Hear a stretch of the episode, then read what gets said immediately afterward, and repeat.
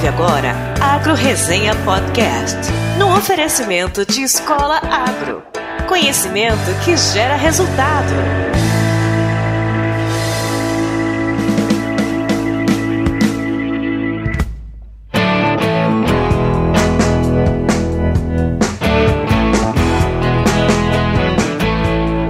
Olá, pessoal. Aqui quem fala é o Paulo Ozaki. Seja bem-vindo ou bem-vinda a mais um episódio do Agro Resenha. Como você sabe, a porteira desse podcast não tem tramela para quem busca se informar sobre assuntos ligados ao agronegócio.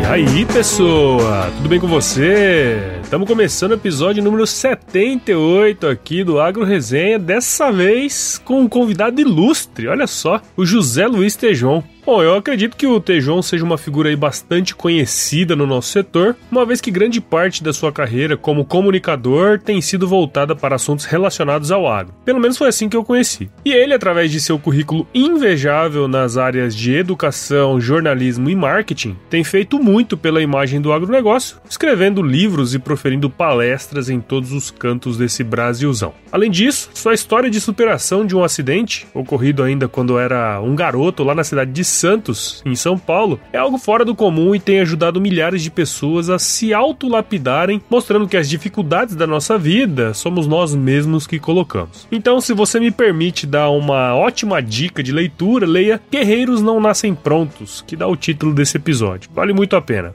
Mas voltando ao tema comunicação no agronegócio, o que me chama atenção muitas vezes é o fato de a maioria das pessoas não compreenderem ainda o que significa a palavra agronegócio. Parece que é uma coisa de outro mundo. Por diversas vezes eu já trouxe aqui essa definição, mas lendo um livro de 2007 chamado Fundamentos de Agronegócios, o autor, Macilon Araújo, explica que o conceito de agronegócio é originado do termo em inglês agribusiness, que veio à tona no ano de 1957 pelos pesquisadores John Davis e Ray Goldberg, da Universidade de Harvard.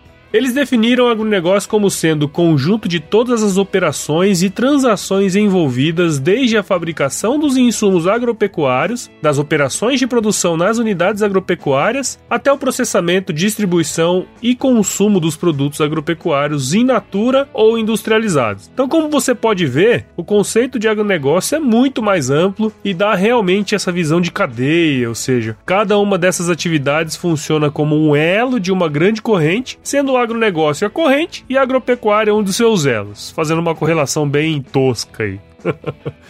Pensando assim, você concorda comigo que eu e você fazemos parte disso tudo? Nós, como consumidores finais de qualquer produto de origem agropecuária, temos grande influência em como eles são produzidos lá no campo, independente de qual cadeia analisarmos, seja ela arroz, feijão, carne, alface, tomate, qualquer uma delas. Eu acredito que a boa comunicação entre o setor e a sociedade passa muito pelo entendimento desse conceito básico que tende a mudar bastante a forma como enxergamos a nossa participação nesse grande sistema. Mas para falar um pouco mais sobre isso, eu chamei o Tejon, né, num bate-papo aí que tá imperdível, não saia daí. Mas antes eu quero agradecer aos padrinhos e madrinhas do podcast. Com o apoio de vocês, a gente pode continuar entregando conteúdo de qualidade e relevante para você que está aí me escutando. Para conhecer os planos, bem como os valores, acesse www.agroresenha.com.br barra contribua e escolha aquele que mais se encaixa ao seu perfil. Também quero agradecer ao mais novo membro do nosso site, que é o Lucas. Muito obrigado, cara. Agora que você está inscrito no site, todas as atualizações do podcast irão diretamente para o seu e-mail. E se você que está me escutando ainda não sabe o que é um podcast, entra no nosso site www.agroresenha.com.br e se torne um membro. Para assinar o podcast, você pode acessar o iTunes, Spotify, SoundCloud ou baixar um agregador de podcasts, tanto na Play Store ou Apple Store. É de graça, viu? E caso você queira mandar um elogio, fazer alguma correção, sugerir algum mito, verdade ou termo do agronegócio, ou mesmo sugerir pautas e entrevistados, escreva para mim no contato agroresenha.com.br, mande uma mensagem no 65992989406 ou me chame nas redes sociais como Facebook, Instagram e Twitter. E por fim, a galera da Escola Agro ainda está oferecendo 10% de desconto em qualquer curso online para os ouvintes do Agro Resenha. Basta entrar no site deles, o www.escolaagro.com.br, digitar o código promocional Agro Resenha e adquirir o seu curso. Bom, agora sim vamos falar com o Tejon. Firma o golpe aí que eu já já tô de volta.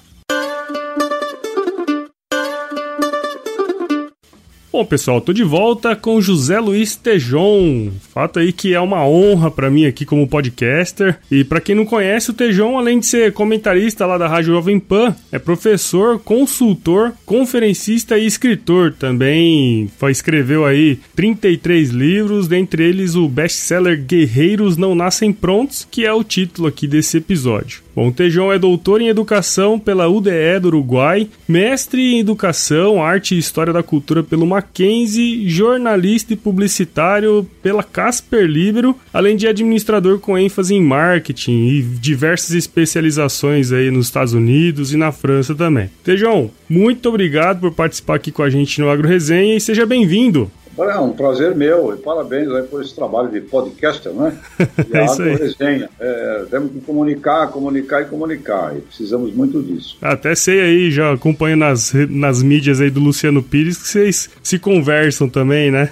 Luciano, grande amigo, grande conferencista também. É. Pessoa que tem esse, esse bom dom da comunicação, porque onde a gente não se comunica só tem problema. Então, Tejão, pra gente começar essa conversa aí, teria como você contar um pouquinho da sua história aí pra gente? Bom, eu nasci em Santos, né, e tive uma, uma infância bastante complicada, com acidentes, e passei é, boa parte disso em entrando e saindo de hospitais até meus 15 anos de idade, estudando em escolas públicas, né, que eram uhum. as escolas da época e eram ótimas escolas, inclusive. Sim. Lá pelos anos 50, 60, as escolas públicas eh, eram, aliás, os melhores lugares para se estudar eh, no fundamental, no intermediário. É, meu pai comenta isso sempre também. É, era um, eh, o Colégio Canadá em Santos era um colégio considerado dos melhores né, do país. Uhum. Então também tive sorte né, em estar ligado a boas escolas e as escolas são muito importantes. Nós somos muito o resultado da nossa infância, da nossa, da nossa primeira idade. Né? Uhum. E educação também com pais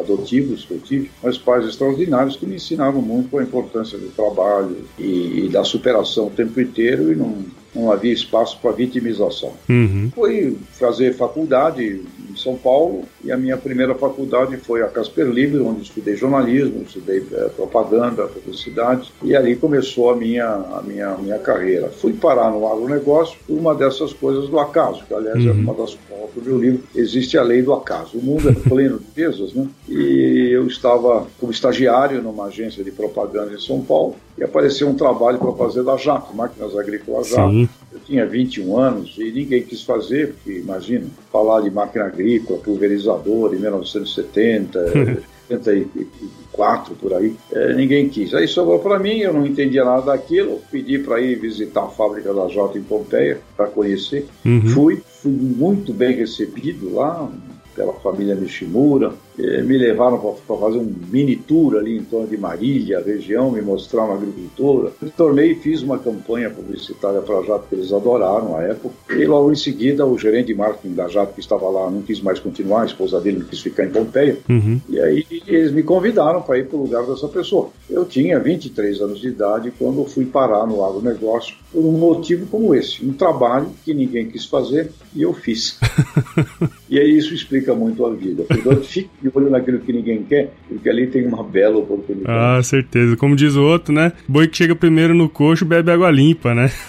é, a gente não sabe de onde vêm uh, as coisas, e elas vêm coisas como essa. Depois da, da Jato fui para Grosseres, um convívio espetacular na Grosseres, com Antônio uhum. Secundino de São José, o fundador, pai da semente híbrida de milho no Brasil. Ney Bittencourt de Araújo, e ali já num nível é, de relacionamentos internacionais, trouxemos para o Brasil o conceito de agronegócio. O conceito de agronegócio foi trazido para o Brasil pela AgroSéries, pelo Ney Bittencourt de Araújo, com quem eu convivi, uhum. e que foi o fundador da BAG, Associação Brasileira de Agronegócio. Portanto, eu estava ali, sorte imensa, é, junto com as pessoas que criaram o conceito de agronegócio no Brasil. Uma dosezinha de sorte e uma dose grande de competência, né, Tejão? é, e você está no lugar certo, na hora certa e pegar, né? Porque tem é. muita gente que está e passa e não pega. Então é pegue. É verdade. E você nunca sabe. Então, é. tá passando ali o cavalo, dá, pega, pega, não deixa ele embora. Não. Muito bom. Várias vezes aqui no podcast, antes em outros episódios, né? Eu sempre comuniquei assim sobre a questão da comunicação no agronegócio, né? E você aí, sendo um grande comunicador, queria saber assim de você qual que é a sua opinião assim sobre o tema. O agronegócio exige uma, uma comunicação educadora para os produtores rurais, porque tudo que se faz na agropecuária é conhecimento. Uhum. Conhecimento é tudo. Então, o, o, as estratégias de marketing, as estratégias de comunicação para o produtor, para uhum. as produtoras, tem sempre que estar é, embasado num fundamento educativo e ético. Uhum. Porque qualquer comunicação que se faça para a categoria de produtores rurais brasileiros, dos seus técnicos, das suas equipes, exige sempre passagem de conhecimento. Uhum. Quanto você pode, deve e precisa ter na comunicação fundamentos emocionais, porque é através da emoção que se chega à razão, ao cérebro, porém tem sempre que haver ali um comprometimento de comunicação, que é de alterar, é de levar conhecimentos e conteúdos adicionais, porque o sucesso de um produtor, uma produtora no campo, será a forma com a qual ele compreende, ele aprende e ele utiliza conhecimento. Uhum. A ação para o campo é essa. Agora, a comunicação do campo a comunicação da agropecuária para a sociedade urbana, ela precisa ser feita diferente. Uhum. Ela tem que ser feita numa linguagem que o cidadão leigo, porque faz parte da cadeia do agronegócio, é o consumidor final, tudo que o produtor faz é para o consumidor final. Uhum. O cliente do, do, do agricultor, pecuarista, é o consumidor final. Esse é o grande cliente. Muitas vezes a maioria deles não enxerga o consumidor final, uh, exceção o pessoal de hortifruticultura, que tem um elo mais próximo, sim, né? sim. soja e tal, tudo isso vai para a agroindústria, a agroindústria processa. Então o produtor acaba vendo como seu cliente o frigorífico, vê como seu cliente uma, uma trading, é, vê como seu cliente ali um processador e tal, não, não, não vê o consumidor. Mas é o consumidor final que manda. Uhum. Então, a atividade da agropecuária é uma atividade de demanda derivada. Ela é derivada do consumidor final. Então, quando vamos falar com o consumidor final, falar de qualidade de alimento, de originação, de onde veio, quem fez selos, certificações, é, cooperativa, né, associações de produtores, marcas de produtores que se reúnem, isso tudo tem que ser feito de uma forma lúdica, de uma forma é, urbana. Uhum. Então, precisamos nos comunicarmos com a sociedade é, utilizando as mesmas estratégias de comunicação que usam os grandes anunciantes brasileiros. Sim. Então, uma coisa falar para o campo, outra coisa é falar do campo para a cidade. E isso tudo exige um conhecimento do técnico, do publicitário, é, do dirigente de marketing, é, que é muito importante. O pessoal da agroindústria também tinha, e agora tem menos, também tinha um defeito de visão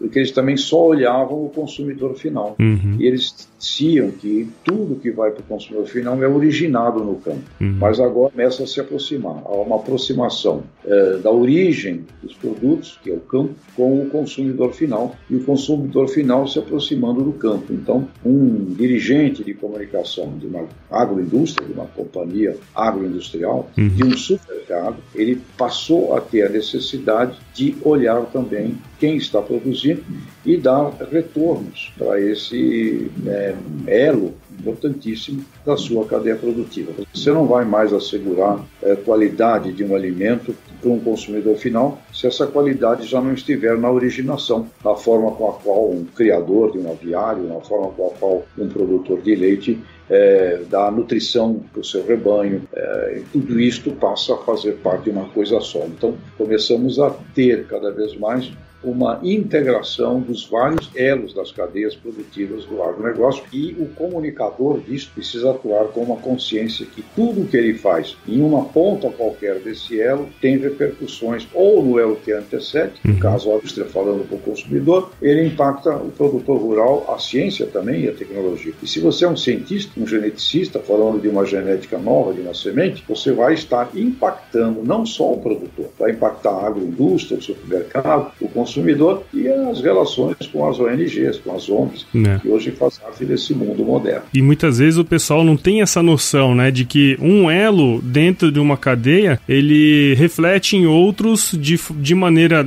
às vezes, não tão é, direta e rápida, mas influencia, né? Como é o caso, por exemplo, do, do, do McDonald's, por exemplo, falar que vai comprar carne é, apenas de, de, de uma Amazônia sustentável. Pô, isso aí impacta a cadeia como um todo, né? E muitas vezes ela não está preparada para isso, né? Isso vale para o algodão, isso vale é. para borracha, uhum. couro. Uhum. Então, se você for uma Louis Vuitton, ela está na cadeia de agronegócio. E como é originado lá o couro das suas bolsas, cada vez mais vai aparecer lá na ponta de uma boutique finíssima é da verdade, É verdade, é então, é verdade esta consciência de cadeia, que isso é a essência do agronegócio. O agronegócio uhum. não é sinônimo de agropecuária, é, não é sinônimo de agroindústria. Uhum. É, agronegócio é sinônimo de uma visão completa de cadeia produtiva que vai do consumidor final até a mente do cientista. É. Tudo ali envolvido faz parte da cadeia produtiva. Então, o que um elo dessa corrente faz impacta na outra. Na outra. Completo um e complexo, né? É, complexo. Que um, elo, por exemplo, que um, uma planta de um frigorífico faz de errado, destrói toda a cadeia. É. Então você passa a ter uma, uma corresponsabilidade, uma complexidade uhum. é, que não é simplesmente fazer o que eu tenho que fazer como um elo da cadeia. É o que o meu elo impacta nos outros e o que, que os outros elos impactam em mim. Portanto, a coordenação de uma cadeia produtiva é a síntese do que significa é, direção de agronegócio. E, Tejão, no, no, seu livro, Guerreiros Não Nascem Prontos, Não Nascem Prontos, né? Que também é o nome desse episódio aqui, se apresenta lá várias histórias inspiradoras, né? De diversas personalidades, tanto nacionais como mundiais, assim, vamos dizer. Assim, no resumo da ópera, na verdade, na vida, nada chega sem obstáculos, né? Mas parece, no meu ponto de vista, que pro produtor rural brasileiro, os obstáculos são grandes demais, às vezes, né? É, tudo seria fácil se não fosse essas dificuldades. Isso vale para tudo. É. Você venha ser um grande médico com, na medicina robótica, você vai ter uma série de enfrentamentos, um grande advogado, comunicador, as dificuldades fazem parte. A gente tem uhum. que entender que isso é a vida. Sim. Então, parar com vitimização. É. Ah, coitado de mim, olha o que fizeram de mim. E também tem que parar de ver só o que não presta. Uhum. Outra fórmula é de viver errado, ver só o que não presta. Estava uh, no Mato Grosso agora e em Matupá, Mortão do Mato Grosso, uhum. e o desenvolvimento ali acontecendo. É. Pessoas que você conversa ali que estão fazendo trabalhos extraordinários. Agora, 70 mil propriedades do Mato Grosso não tem regularização, uhum. não tem é problema. A BR-163 tem lá uns 70 quilômetros que atola caminhão. É, temos problema de uma série de problemas. Mas temos uhum. muito. Então temos que parar também para olhar porque se o Brasil está dentro das 10 maiores economias do mundo, desde 1970, e todos os prognósticos é que sejamos a quinta, a sexta maior economia do mundo daqui a 30 anos, é, não é só porque tem coisa ruim. Então eu uhum. também vejo síndrome elevada de vitimização. Agora, o produtor, a produtora, eles trabalham com muitos fatores incontroláveis, né? além do uhum. tempo, clima, de pragas, de doenças, de taxa de, de dólar, de câmbio, de preço de insumos, ele, o preço da sua mercadoria, né? O produtor rural não, não bota preço. Sim. Então ele tem muitos fatores, bolsas, oferta e demanda internacional, guerra comercial de China com não sei quem. Então o produtor rural tem sim muitos fatores incontroláveis. E ele vive uma verdadeira competição olímpica. Ele é, eu considero o produtor um, um atleta olímpico, porque ele precisa, além de enfrentar os fatores incontroláveis, e um atleta olímpico ainda tem uma vantagem para ele. Ele vai nadar numa piscina olímpica, uhum. disputar num campo de futebol em extraordinárias condições. Sim. Ele vai jogar tênis numa quadra perfeitíssima. O atleta olímpico eh, agricultor não terá à sua disposição o melhor campo, a melhor quadra, a melhor piscina, ele vai estar jogando é, em situações com problema de infraestrutura, tudo é. isso que a gente, portanto, ele é, ele é convocado para melhorar métricas, melhorar produtividade, melhorar performance, administrar melhor ainda a sua propriedade, ter um, um esmero extraordinário em controles de custo. Ele é obrigado a utilizar e se adiantar no conhecimento, na tecnologia, ele tem que aprender a usar máquinas que não são mais máquinas, são verdadeiros robôs. Uhum. Ele tem que entender o que está por trás, o segredo que está por trás de uma semente, decodificar genética. Então, são muitos desafios de fatores controláveis e muitos desafios de fatores incontroláveis. Então, um, um bom produtor, uma boa produtora, ele é uma pessoa que é muito exigida, uhum. extremamente exigida. Então, não é simples. E a gente começa a ver hoje gente que entende, e até acho correto, entende que tem uma propriedade, eu herdou uma propriedade, eu tenho uma propriedade, mas não tem vontade e não tem, não se sente competente para administrar aquela propriedade com todos esses fatores. Uhum. Esse pessoal precisa arrendar. Sim. Arrendamento, vender, e eu recomendo isso. Se um produtor se sente, olha, não tenho vontade, sei que tenho que fazer tudo isso, mas não, não quero, não gosto, não consigo, é, não fique ali fazendo bobagem. Uhum. Se você está ali fazendo investimentos errados, sem todo esse domínio, você vai à falência. Sim. É importante isso. E haverá um campo muito grande que já está iniciando para técnicos, para terceirização, para consultorias que irão fazer, até uh, produtores que poderão terceirizar uh, todos esses serviços com os distribuidores, com as cooperativas. Então, vai haver um crescimento também de um mercado de consultorias que serão também fazedorias, uhum. não consultorias mas serão fazedorias. Então a gente vai para um mundo, um mundo desse tipo, muito, muito oportuno para os jovens. Jovens têm nesse campo da ciência, tecnologia, agora um atrativo interessante, que como eu disse agora há pouco, as máquinas não são mais máquinas, elas são robôs. robôs. Você exige uma gestão tecnológica, uma gestão de Big Data, né? Uhum. Database. Então é um campo muito grande para os jovens e para as mulheres também, é, que têm dentro de si uma capacidade intuitiva muito rica, um processo é, também de resiliência, de criatividade muito rica. Uhum. Então você começa a ver mulheres e começa a ver a juventude tomando uma posição nova no campo. Mas é uma atividade exigente, é uma atividade que exige métricas e performance olímpica, uhum. jogando em campo que não são necessariamente olímpicos. Então tem esse, esse aspecto. Agora, quando você encontra uma produtora, um produtor que está realizando, ele está muito mais de olho nas coisas positivas que nas coisas negativas. Sim. Ele está fazendo e ele está transformando uh, os fatores controláveis da sua propriedade em fatores que aumentam a possibilidade dele ser bem sucedido, mesmo quando algo lá fora dá errado. Uhum. Mas integração lavoura, pecuária, floresta. Se você olhar a curto prazo, puxa, vou ter que aprender tudo isso, puxa, que chato e tal. Mas se você olhar a longo prazo, uma visão de longo prazo, sem dúvida alguma é muito mais lucrativo, porque deixa você dominando não apenas uma commodity, não apenas um produto, mas com uma série de produtos que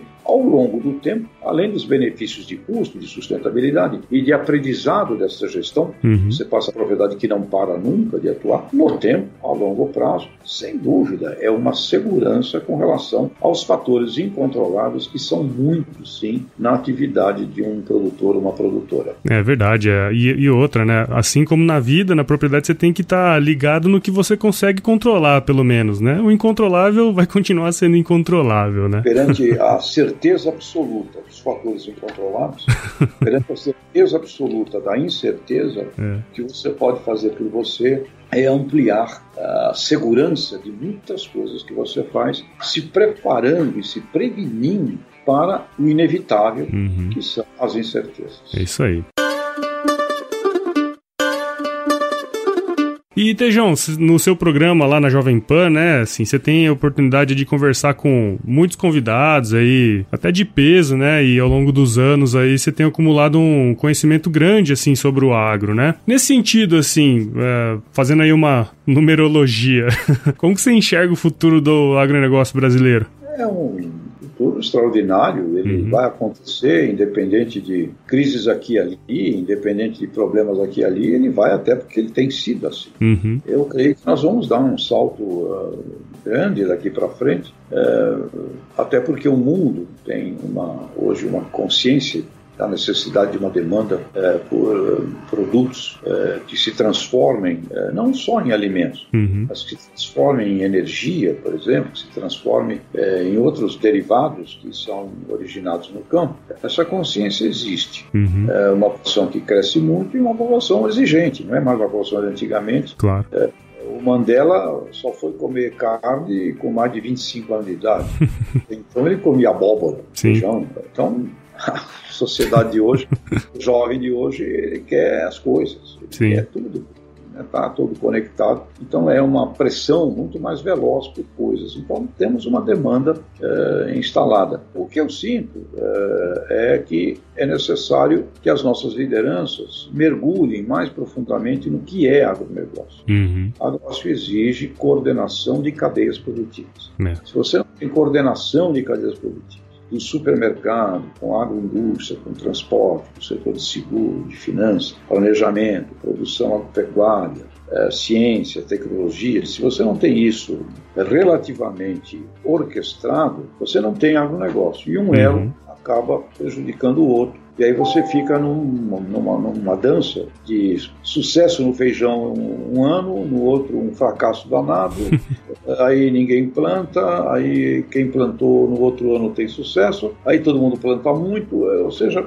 você fica numa dança que não é novidade, uhum. é, em que sempre alguém está perdendo na cadeia produtiva. E quando isso se multiplica, cresce muito, você tem até cadeias produtivas que desaparecem. Sim. O cacau é, hoje nós éramos, éramos exportadores, hoje somos importadores. É, a borracha, nós temos ciclos aí de, de o algodão sumiu, uhum. voltou agora numa organização muito melhor do que tinha. Então, é necessário que as lideranças compreendam que nós temos que conversar com o pessoal do comércio, nós temos que conversar com o pessoal da indústria, da agroindústria, nós temos que conversar com o pessoal do comércio exterior, nós temos que conversar com clientes, temos que conversar com os presidentes das principais corporações do agronegócio, uhum. temos que precisar cooperativas. Cooperativas é sagrado para todo micro, pequeno, médio empresário, cooperativismo é sagrado. Sim. Temos que valorizar o papel dos distribuidores, dos revendedores, tem papel também para cerealistas independentes que podem muito bem fazer um meio de campo entre a oferta e a demanda para clientes de um nível intermediário menor que das grandes tradings. Então temos um campo para todo mundo prosperar. Agora é necessário que haja,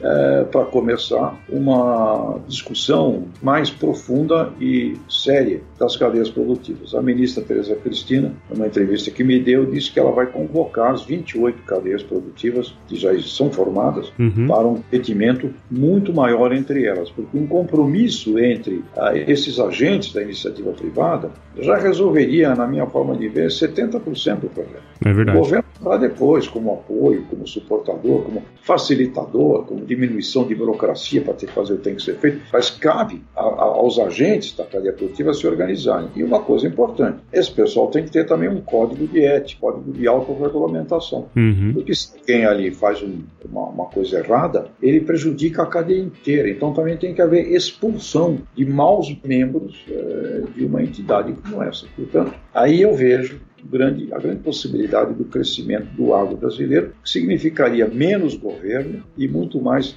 governança das próprias cadeias produtivas. Isso é uma análise bem interessante mesmo, né? A gente tem conversado isso bastante aqui no Agro Resenha também. E para finalizar, Tejão, assim, é até legal, como falei, né? Dizer assim que boa parte dos ouvintes aqui do podcast tem muitos que não tem nada a ver com agro, né? Óbvio que a maioria vai ser alguém que tem alguma relação, mas para minha surpresa tem muitas pessoas que não são, não tem nada a ver com agro, né? Entre vários temas aí das suas palestras, tem um especial que você fala dessa relação da sociedade com o agronegócio, né? Na sua opinião, assim, qual é a principal barreira que as pessoas da cidade têm em relação ao agro e qual seria a saída aí para encurtar essa distância? Bom, outra coisa que tem que acabar também é outro mito, de que o cidadão da cidade não gosta de produtor rural. Isso é, é uma besteira errada e digo isso não porque apenas eu acho. Nós uhum. já temos várias pesquisas realizadas com pessoas da, das, das cidades grandes, São Paulo, Rio de Janeiro, várias cidades, sobre como vem o produtor rural. Verdade. O povo não é besta. Essa história de falar que o povo sabe, isso é um, é um preconceito. As pessoas têm consciência. Perguntávamos, numa das pesquisas feitas em 10 capitais brasileiras, quais eram as cinco atividades mais fundamentais para a sua vida. E mostrávamos aí uma lista de 30, 40 atividades. Hum. As cinco eleitas pelas pessoas das cidades, pessoas leigas, uma das cinco era o agricultor. Hum. Uh, policial, médico, uh, professor, uh, bombeiro e agricultor. Legal. Está dentro cinco atividades é, consideradas pela população como fundamentais para a sua vida. Então tem que parar também com essa história é, de ficar falando, não é verdade isso. É, mesmo sobre o agronegócio, agora que ele ficou muito conhecido, né, aparece em todos os jornais como sendo importante para a economia, quando gente pergunta do agronegócio, também todo mundo fala, importantíssimo para a economia do Brasil, para a nossa vida.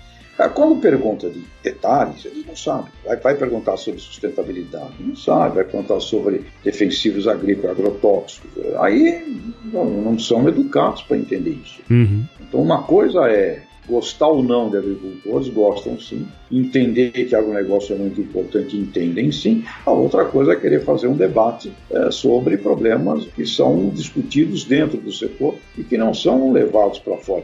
A engenharia genética. Você gosta da ideia de engenharia genética? Não, é meu. Não, não, Você gosta de veneno? Ah, vamos. Também. Você quer o quê? Precisa haver, então, e precisará haver uma educação científica para o consumidor final, porque ele está envolvido na cadeia e ele é o nosso grande cliente. Sim. E cada vez mais, agronegócio é tecnologia, é ciência. Então tem que parar com essa história de que o povo lá no gado da gente, isso não resiste às pesquisas que temos feito. Agora, essa comunicação com a cidade precisa haver, é, precisamos passar a comunicar mais, uh, explodir mitos, temos que trabalhar que é ciência para esse pessoal, temos que uh, trabalhar outro mito que é que produtos industrializados fazem mal. Uhum. Tem um monte aí. muito, muito, mais bem feito do que um monte de coisas que é caseiro. Então a gente tem que é, passar a educar a população. É, a comunicação tem que ser uma comunicação ética científica. Uhum. Isso não existe, a gente precisa passar a fazer. Não existe pessoas que não estejam no agronegócio. Uhum. Quando você trabalha o agronegócio com a visão da sistêmica, o consumidor final está no agronegócio. Ele vai precisar agora compreender que quando alguém é, dá micronutrientes para uma planta de café ou dá micronutrientes para uma, uma parreira, micronutrientes para uma, uma fruta, uma hortaliça, na origem, na terra, na semente, é, aquele micronutriente significa um impacto na qualidade do alimento que você consome na cidade. Uhum. Então, como uma semente é nutrida, impacta a nossa saúde. Como um animal é nutrido corretamente, com nutrientes, com ração uh, correta, uh, o leite e tudo que sai dele impacta na nossa saúde. Então não tem quem não esteja no agronegócio, porque todo mundo consome é, roupas, coisas originadas do campo, então estão na cadeia produtiva. Consumidores, um supermercado direto na cadeia produtiva do agronegócio, uma companhia agroindustrial direto, nós aqui da mídia, educação. Então a, a, o sistema do agronegócio, ele gerou uma agrosociedade. Uhum. A sociedade toda que é gerada a partir da riqueza do agronegócio vai se transformando em gente que está ali vivendo da origem do agronegócio, mas que vai perdendo um pouco a consciência disso. Claro. Então, está em Sinop, é, Sorriso, muita gente ali está lá, jornalistas da mídia local até nem cobrem como deveriam cobrir. Muito comum. Você tem um, assim uma certa, um certo distanciamento. Esse distanciamento tem que ser trabalhado pelas lideranças das cadeias produtivas do agronegócio. Uhum. E não pode ficar botando culpa nas pessoas. Né? Claro, claro. Então, todos nós estamos no agronegócio. A campanha da Globo foi é perfeita, né? O agro é pop, o agro é tech, o agro é tudo, porque nós estamos efetivamente dentro dele. Claro, precisamos caminhar de uma maneira mais profunda na educação dos consumidores, das crianças, com relação a alimentos. Você tem no mundo, por exemplo, 850 milhões de pessoas, 850 milhões de pessoas que morrem de fome, e você tem 2 bilhões e 100 milhões de pessoas que são obesos. Uhum. Você tem um problema e uma oportunidade. Então, nutricionistas, né, esse pessoal também está na cadeia do negócio, então estamos todos nela, não tem ninguém que é um tema também que a gente coloca muito aqui no podcast, né? Tem um, um episódio que a gente faz, que é o Mitos e Verdades do Agronegócio, que a gente tenta trazer realmente é, questões científicas, mostrar isso de uma, de uma forma bem mais simples, né? Para que as pessoas possam entender. E o que você falou é verdade. Todo mundo sabe da importância do agronegócio, né? Ninguém descarta isso. Que muitas vezes falta esse conhecimento mais profundo que você falou, que daí também não é nem responsabilidade deles, né? A gente também tem que ter a nossa parcela de culpa nesse negócio agronegócio aí. Mas muito bom, Tejão. Muito obrigado mesmo aí pela sua participação aqui no Agro Resenha. Espero que nossos ouvintes aí tenham compreendido melhor a questão uh, do agronegócio, da agrosociedade, como você falou, né? Muito obrigado mesmo aí pela. É uma honra aí ter você aqui. Obrigado e viva a Agro Resenha e viva aí os seus ouvintes, os, os podcasteiros seus.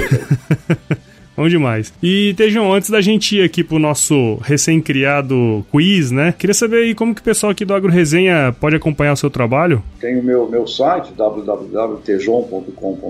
Uhum. Estou também sempre na, na Jovem Pan, com comentários de manhã. Temos o programa Hora do Agronegócio, uhum. domingo, sete da manhã, e fica também no YouTube. E fica também no podcast, Sim. aliás. Fica lá no podcast da Jovem Pan também. A Hora do Agronegócio, você pode ir lá clicar e ouvir. Aliás, esse mundo fantástico né, do podcast do representa. Também estamos nele, né? Legal. É verdade. Isso, mas estamos lá no podcast da Jovem Pan também. E ando por aí, por esse Brasilzão. Amo o Brasil. Uhum. Brasilzão é fascinante e tem coisa para consertar? Tem, mas tem coisas simplesmente espetaculares que a gente precisa começar a relativizar eh, na nossa visão eh, de mundo com relação ao nosso país. É isso aí.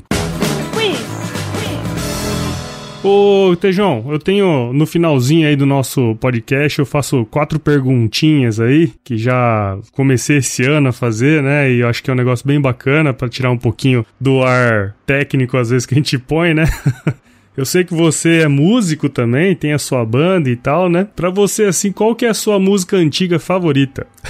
Bom, sem dúvida, mar marcou muito uma mudança, né? Toda foram Beatles, né? Ah, sim. Beatles, Help, uma divisão é, que era um rock mais antigo e o rock com melodia, né? Uhum. Os Beatles. E no Brasil, acho que foi a grande mistura, aquela mistura da Tropicália, quando se reuniu música brasileira com o rock and roll. Então, uma música que me inspirou muito a, a fazer músicas também foi Alegria, Alegria do, do, do Caetano Veloso.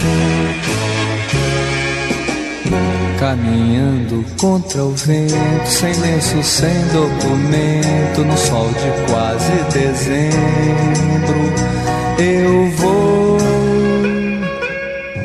O sol se reparte. É, misturando, misturando coisas. E aliás, eu acho que esse é o caminho do mundo. Nós, nós somos obrigados a sermos é, globais e vamos reunir conhecimentos de vários lugares. E essa e, o, e, a música a Tropicália foi, naquela época, uma, uma abertura do Brasil para o mundo, misturando a música brasileira com o rock and roll. E Alegria, Alegria foi um marco nesse sentido para mim. Legal. E qual foi o lugar mais legal que você já visitou?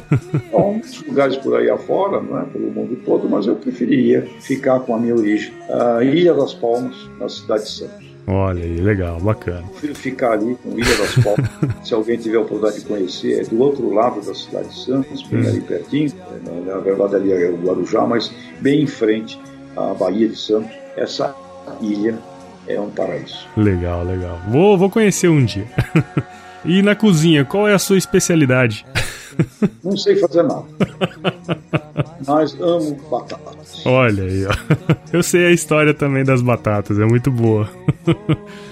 E se você encontrasse com o seu eu de 17 anos hoje, qual seria o melhor conselho que você se daria? Preste atenção nos seus mentores. Todos nós temos mentores. Às hum. vezes a gente os ignora. Né? Às vezes um bom mentor está ali do seu lado, é o pai, a mãe, mas nem sempre a gente tem essa oportunidade, pode ser o pai, a mãe. Uhum. Preste atenção nos seus mentores. Um vizinho, um professor, uh, as pessoas que fazem muito bem feito. Uh, preste atenção nos seus mentores. Trabalho, trabalho, trabalho e criatividade. Trabalho sem criatividade, você vira um repetidor e não vai ser feliz. É. Então, mentores, muito trabalho, criatividade sempre e, sem dúvida alguma, honestidade. Ao longo do tempo, jamais troque o longo prazo pelo curto. Pense sempre é, que você vai receber muita coisa sendo uma pessoa correta ao longo da vida, o retorno vem. Muito bom, muito bom. Tejão, de verdade, muito obrigado. Tô muito feliz de ter conseguido falar com você, viu? E as, as portas do Agro Resenha estão sempre abertas para você. Paulo, sucesso e continue fazendo o seu trabalho. Precisa muito de gente boa que leve comunicação aí para esse nosso Brasilzão. Legal, muito bom. E para finalizar, Tejão, se chover, não precisa molhar a horta, não, tá? mas tem que cuidar. da irrigação também, porque nem sempre a chuva vem. É verdade.